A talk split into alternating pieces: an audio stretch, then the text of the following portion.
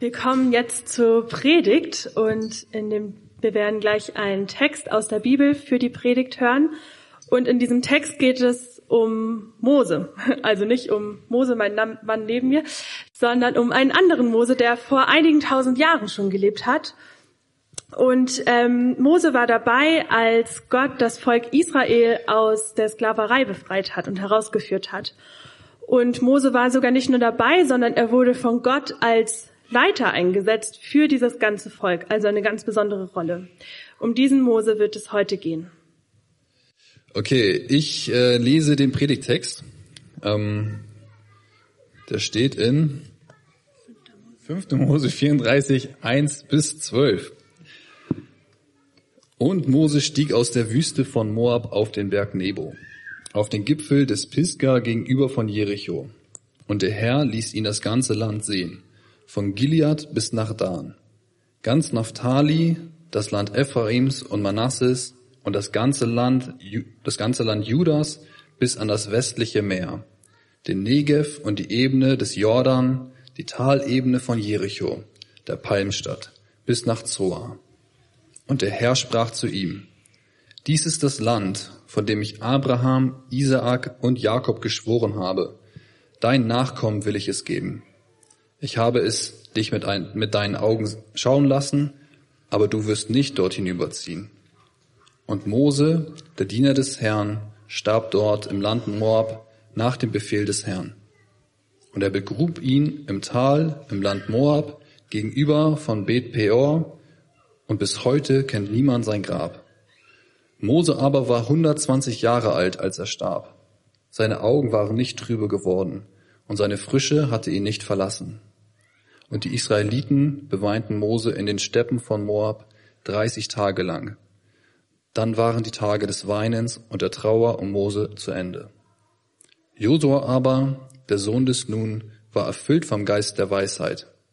Denn Mose hatte ihm die Hände aufgelegt. Und die Israeliten hörten auf ihn und taten, was der Herr dem Mose geboten hatte.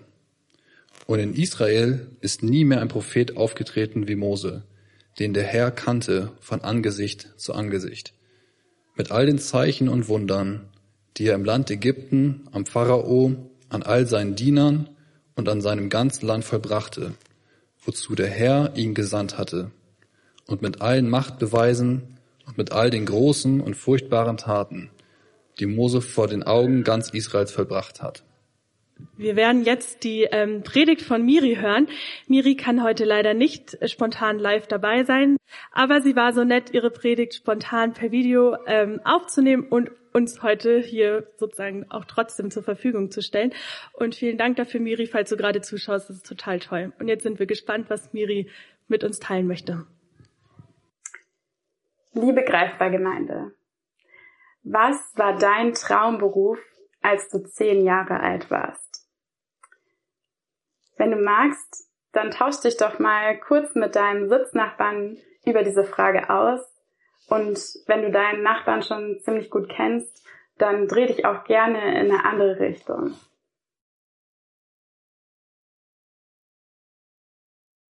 Manche von euch haben jetzt wahrscheinlich festgestellt, dass sie genau das geworden sind, was sie schon immer wollten. Und das ist auch gut so. Und genauso haben wahrscheinlich auch manche festgestellt, dass sie was ganz anderes geworden sind, als sie schon immer werden wollten. Und ich glaube, das ist auch gut so. Denn sonst hätten wir heute wahrscheinlich einen großen Überschuss an Feuerwehrleuten und Prinzessinnen hier. Im Leben kommt es oft anders, als man denkt. Und das erstreckt sich nicht nur auf den Beruf.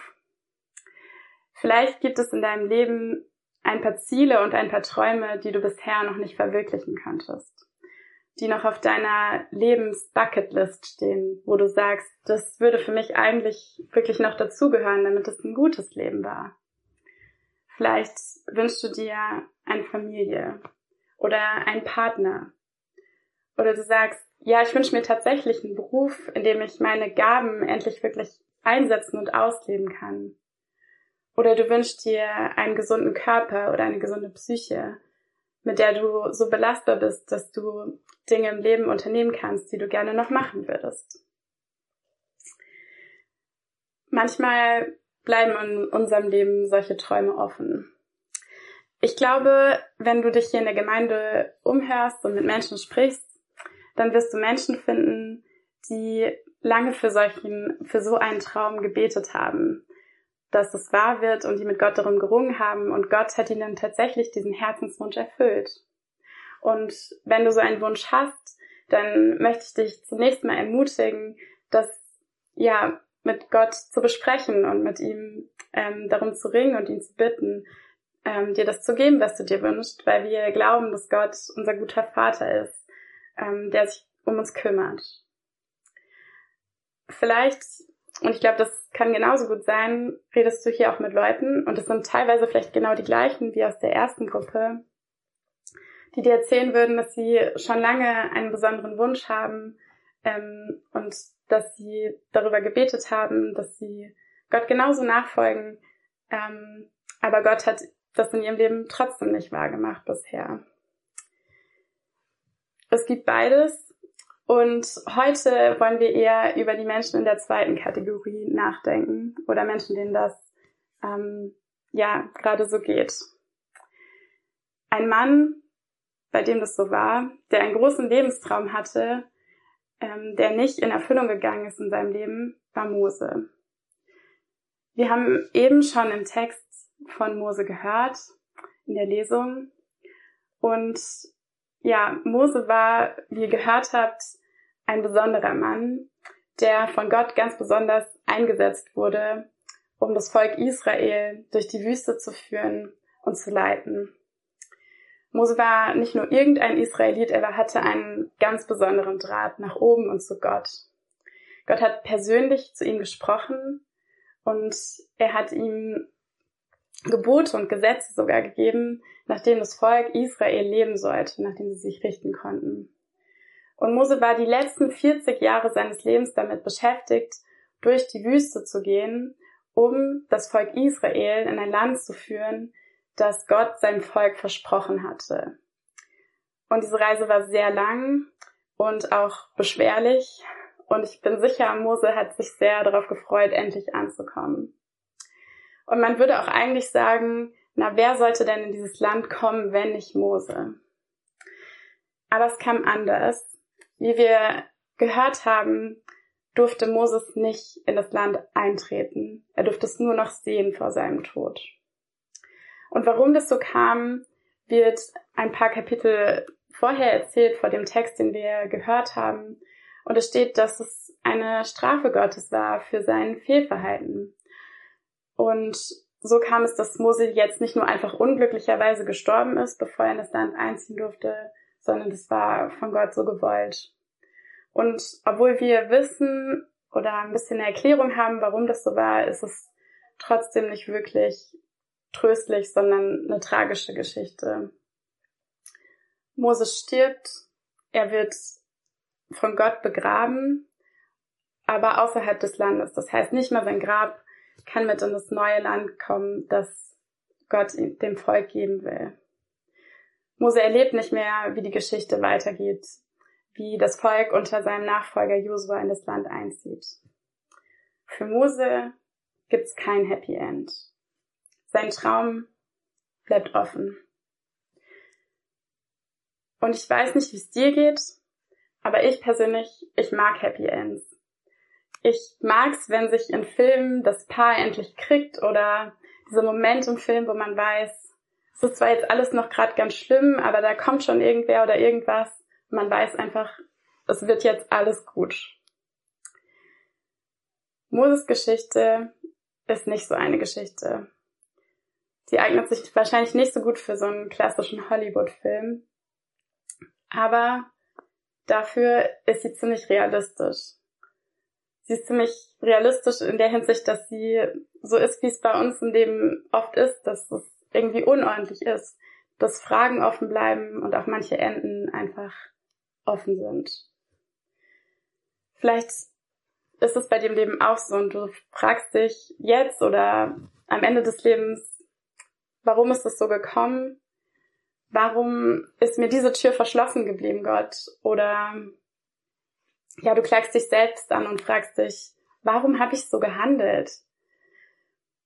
das kann im Kleinen so sein oder auch im Großen so sein.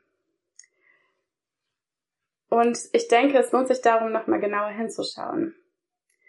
Denn Mose, der durfte ja vor seinem Tod noch einmal das gelobte Land sehen. Also das Land, was Gott dem Volk versprochen hat. Und Mose kann von diesem Berg aus einen richtigen Panoramablick genießen. Und er weiß zumindest, dass Gott das Versprechen wahr macht und dass das Volk ähm, tatsächlich, ja, dass dieses Land tatsächlich für das Volk da ist. Und du kannst dir auch mal schauen, wie die Geschichte von Moses im Neuen Testament weitergegangen ist. Ähm, ich lade dich ein, da mal nachzuforschen, wenn du magst, ob es tatsächlich das Ende war. Und vielleicht fragst du dich jetzt, ja, das ist ja schön, aber ich bin nicht Mose und hier in Greifswald gibt es auch keinen Berg, auf den ich jetzt irgendwie steigen könnte, um zu schauen, ob Gottes Versprechen denn wahr werden. Denn Gott hat auch für dein Leben, für jedes Leben, für jeden Menschen, der heute hier ist, ähm, ja eine Verheißung. Und wir Christen glauben, dass Gott einmal ja seine, seine Kinder von den Toten auferwecken wird, wie er Jesus auferweckt hat. Und dass es dann ein neues Leben geben wird. Und dass Gott einen neuen Himmel und eine neue Erde macht. Dass es Gerechtigkeit geben wird auf der ganzen, ja, in seiner ganzen Welt. Und dass es kein Leid, keine Tränen, kein Schmerz und kein Geschrei geben wird. Und ja, wenn du dich jetzt fragst, ja, aber woher kann ich dann sicher sein, dass das so kommen wird? Woher weiß ich, dass das jetzt nicht einfach blinder Optimismus ist? Diese Frage habe ich vor einiger Zeit mal einer Freundin gestellt. Da haben wir über ähm, ja das Leben geredet und sie hat mir erzählt, was so bei ihr passiert und ähm, ich auch, was bei mir gerade nicht so gut ist. Und dann ähm, hat sie gesagt, dass sie aber diese Gewissheit hat, dass Gott am Ende alles gut macht und dass es eben ein Happy End gibt. Und ich habe sie dann gefragt, woher sie sich das denn, wieso sie sich da so sicher ist. Und ich finde, ähm, sie hatte eine sehr kluge Antwort. Und zwar hat sie mich ähm, damit an eine Geschichte aus dem Neuen Testament erinnert, die im Buch Lukas steht.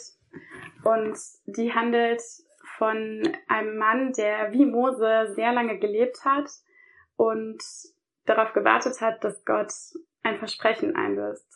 Das Versprechen, dass Gott einen Retter auf diese Welt senden wird, der die Menschheit erlöst. Und als dieser Mann eines Tages im Tempel ist, ähm, er heißt Simeon, da lernt er Jesus kennen. Jesus ist zu dem Zeitpunkt noch ganz klein, er hat noch kein Wunder oder irgendwas vollbracht, aber Jesus sieht, ähm, Simeon sieht Jesus und er nimmt Jesus als Kind auf die Arme und er sagt, Herr, nun kann dein Diener in Frieden sterben, denn du hast deine Zusage erfüllt. Mit eigenen Augen habe ich das Heil gesehen, das du für alle Völker bereitet hast.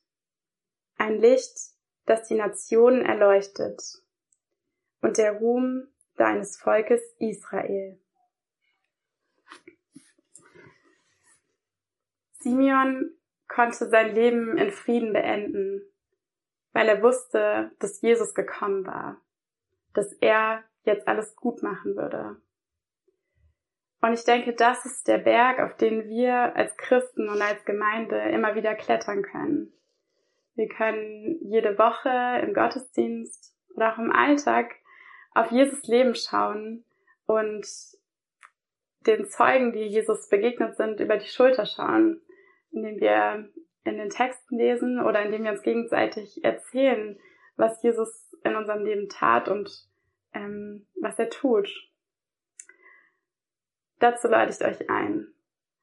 Und ich glaube, dass wenn wir das tun und aufs Leben von Jesus schauen, dass wir dann auch sicherer werden, dass Gott seine Verheißung am Ende wahr macht und dass am Ende wirklich alles gut wird und dass das Ende von deinem und meinem Leben nicht nur oder nicht das Ende des Films ist, sondern nur das Ende einer Staffel.